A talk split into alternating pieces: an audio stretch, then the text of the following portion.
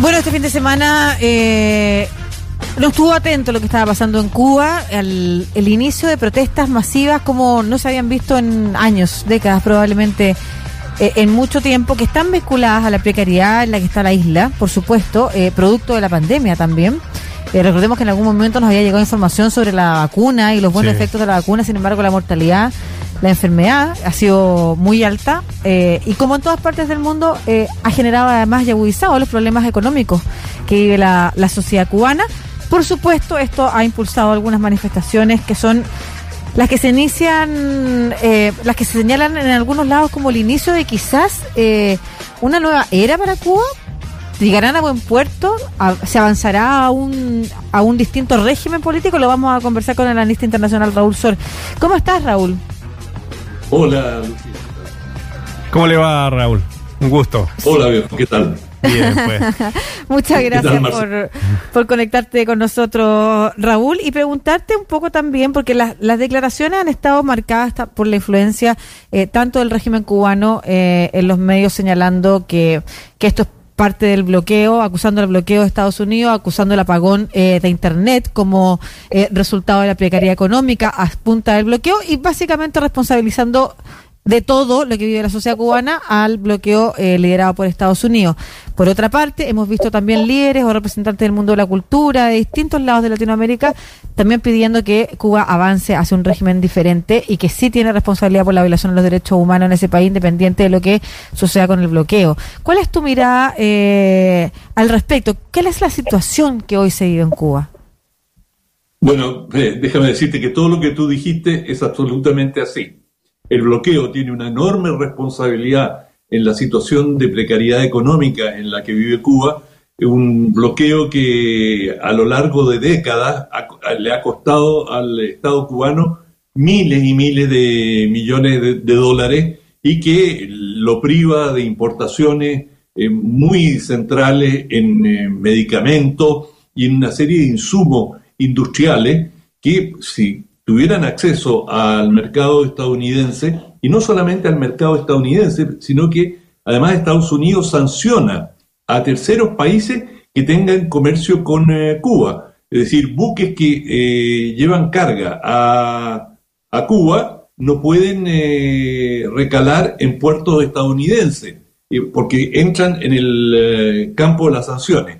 Y esto había avanzado, digamos, se habían levantado bastante eh, el bloqueo, se había suavizado, eh, el turismo de estadounidenses a Cuba había llegado a niveles interesantes. Eh, hace dos años habían eh, más de 4 millones de turistas no, no estadounidenses, pero fíjate, para dar un- un- una pauta, el año pasado hubo solamente un millón de turistas y el turismo representa el 10% del Producto Interno Bruto de Cuba, es decir, han perdido por esa fuente de ingresos, es clave, clave para Cuba. Cuba es un país bastante pobre en cuanto a producción, es decir, eh, no tiene grandes eh, productos de exportación, eh, el, el azúcar ya no es lo, lo que era, eh, ha venido, hay una, una baja en los consumos internacionales de azúcar y digamos el tabaco también está en retirada, que era otro gran producto de exportación cubano, ciertamente los habanos eh, siguen circulando, pero en forma mucho más restricta. De manera que hay una situación económica internacional que ya a, a Cuba la, la había perjudicado, pero cuando, digamos, encima del bloqueo entramos en, una, en las situaciones de cuarentena, la baja del turismo es principalmente Mm. producto del el COVID. Eh, y Estados Unidos volvió a apretar las clavijas, volvió a fortalecer el bloqueo bajo el presidente Trump. El presidente Obama había llegado a la conclusión de que esta presión tremenda que ejercía eh, Estados Unidos, lo único que conseguía era consolidar el régimen, justamente por lo que tú dijiste en la introducción. Es decir, todo el régimen le podía echar la culpa de todo al bloqueo. Todo Y- lo que pasaba es el bloqueo. y eso es lo Entonces que- dijo, bueno, me van- perdón. No, no, y eso es lo que sucede. Yo lo veo de esa manera. Yo no soy ningún analista internacional, pero esto le sirve tanto al, eh, a, a Estados Unidos, decir mantener el bloqueo, como lo que le sirve al gobierno de Cuba para decir que todo es culpa del bloqueo y no de la mala administración que ellos podrían tener. Sí, hay, hay, que distinguir dos cosas. Una, el bloqueo efectivamente le ha hecho un daño enorme a Cuba, y cuando digo a Cuba, al pueblo cubano, al conjunto de los cubanos, sean castristas, no sean castristas, sean comunistas, no sean comunistas, y por lo tanto es una política absolutamente inhumana que ha sido condenada casi unánimemente en Naciones Unidas. Todos los años la Asamblea General tiene una mayoría absoluta, pero absoluta, condenando el bloqueo, que es un, algo totalmente histórico y absurdo, que no tiene razón de ser, salvo cuál es la razón por la que se mantiene el bloqueo. No porque Cuba represente alguna amenaza para la seguridad de Estados Unidos, cero. La razón es que eh, los exiliados cubanos residentes en Estados mm. Unidos y particularmente en el estado de Florida, que es un estado clave que carga la balanza, como lo hemos visto en las últimas elecciones nacionales, bueno, eh, eh, tiene una capacidad de lobby muy importante y respondiendo a ese lobby, eh, el presidente Trump, y para, digamos, satisfacer a su público republicano, fue apretando aún más y agregó 200 condiciones más al bloqueo, es decir, 200 restricciones más. De manera que hoy día incluso las remesas, que han sido una fuente muy importante de ingresos en Cuba, las remesas que envían exiliados a su familia. Es decir, es una inyección a la vena de muchas familias cubanas que reciben ese dinero de Miami. Bueno, eso se ha dificultado enormemente y claro, eso también repercute en, el, eh, en la situación de Cuba. Obama a lo que apostaba era justamente a incrementar la relación económica con Cuba y estimular una economía de mercado que hubiese creciente privatización y muchas personas comenzaron a condicionar sus casas en La Habana y en otras ciudades para recibir turistas y pensaba que por esa vía iba a estimular más un cambio político y mm. económico en Cuba que por apretarle la, digamos, hacerle la situación más difícil en el campo económico y llevarlos a una situación desesperada. Y ahora, ¿qué podemos decir, Raúl, de la responsabilidad propia del régimen en Cuba? y, y, también ante, eh, ante qué se enfrenta la ciudadanía cubana, o sea, cuál es la realidad de eh, la situación política y la posibilidad de avanzar a un estadio distinto.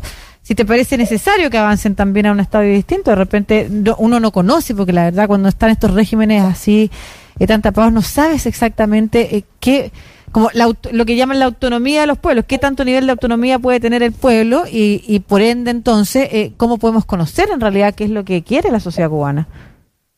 Es muy difícil saber qué quiere el grueso de la sociedad cubana. Las manifestaciones que hemos visto son muy pequeñas, son mm. miles de personas, y eso no. La novedad de estas manifestaciones es que se dieron a nivel nacional, en muchas localidades. La última gran eh, expresión de malestar con el gobierno fue el maleconazo, por el malecón en La Habana, pero esto fue un fenómeno en La Habana. Esto ha, tenido, eh, ha surgido en varias ciudades, de lo que podemos eh, concluir de que es, tiene cierta masividad. El problema es que en Cuba hay que ser muy valiente y muy decidido para manifestarse, mm. porque claro, están los servicios de inteligencia muy encima, están los comités de defensa de la revolución, que son organizaciones barriales que están políticamente al acecho de cualquier disidencia y por lo tanto,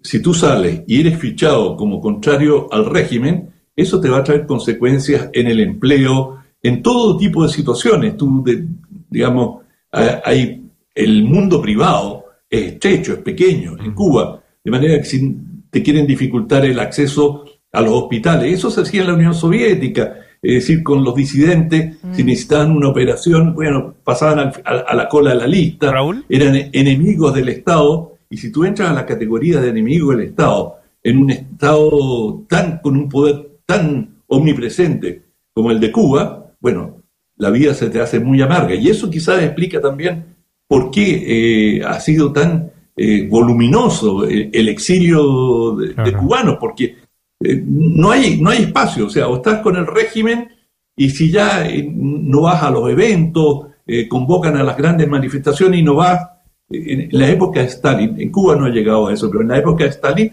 uno de los problemas era que cuando hacía discurso, la gente aplaudía. Y aplaudían hasta que Stalin le decía, basta. ¿Por qué? Porque nadie se atrevía a parar de aplaudir, porque te estaban mirando y dicen, ah, aplaudió solo tres minutos. Raúl, eh, Miguel Díaz Canel, la salida de los Castros del poder, eh, ¿puede afectar en algo el, eh, el gobierno cubano, esta dictadura cubana? Em, tiene ¿Se debilita con la desaparición de los hermanos Castro? Sí, por, su, por cierto que se debilita. Díaz Canel no tiene el aura revolucionaria, él no fue, el esposo revoluciona y Fidel y Raúl combatieron, eh, arriesgaron sus vidas y generaron el profundo cambio que ha hecho de Cuba con todas esas dificultades, con todas las críticas que hemos señalado, eh, uno de los países con la mejor salud en, eh, en América Latina, con una educación modelo. Hemos visto lo que son los médicos cubanos en todo el mundo. Es decir, es un país que tiene logros extraordinarios, mm. pero eso... Es decir, los países cambian y los países tienen distintas aspiraciones y Díaz Canel ya no corresponde a la generación revolucionaria que tenía todo este halo mm. de, heroísmo y bien ganado porque fue heroico lo que hicieron, eh, pusieron sus vidas al servicio de, su causa y triunfaron y no son muchos los que triunfan en el mundo, la mayoría que emprende ese camino queda en el camino. Bueno, por lo tanto ellos tenían un, eh, eh, y además Fidel Castro logró una resonancia internacional y pasó a ser un verdadero símbolo de cambio en, América Latina. Eh, por lo tanto, sí, hay un cambio muy importante. Díaz Canel es un burócrata que, que no, no lo acompaña la mística. Raúl Castro tampoco era muy mm. carismático, pero era el hermano del gran jefe y había sido el, el, comandante en jefe del ejército, de manera que tenía las riendas del poder. Díaz Canel está en una situación bastante más desmejorada, si tú quieres, desde ese punto de vista histórico. Claro.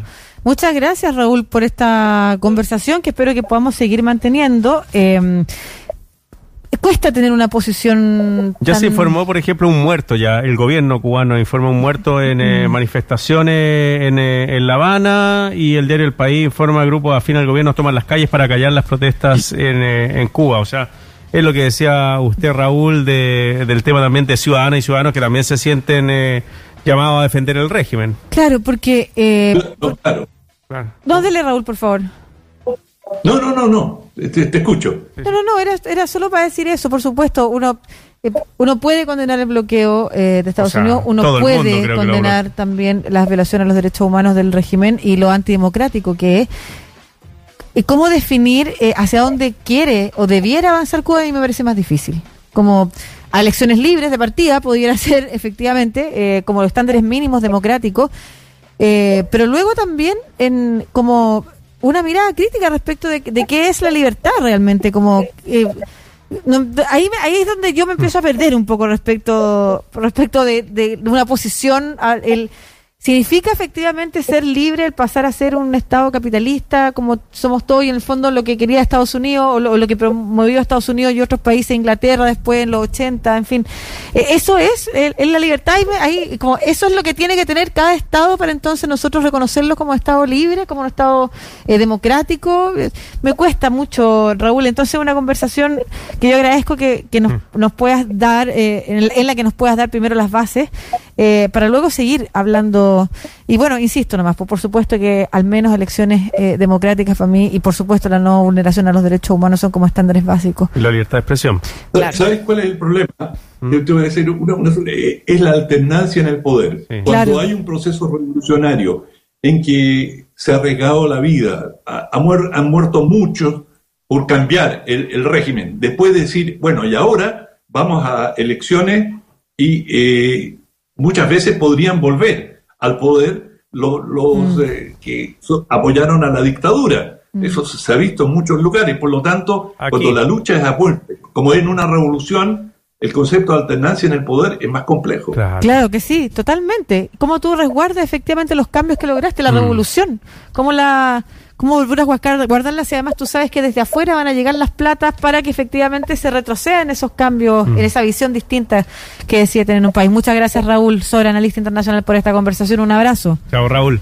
Igual, encantado. Igualmente. Mucho gusto estar con ustedes. Igualmente, muchas gracias. Yo me iría con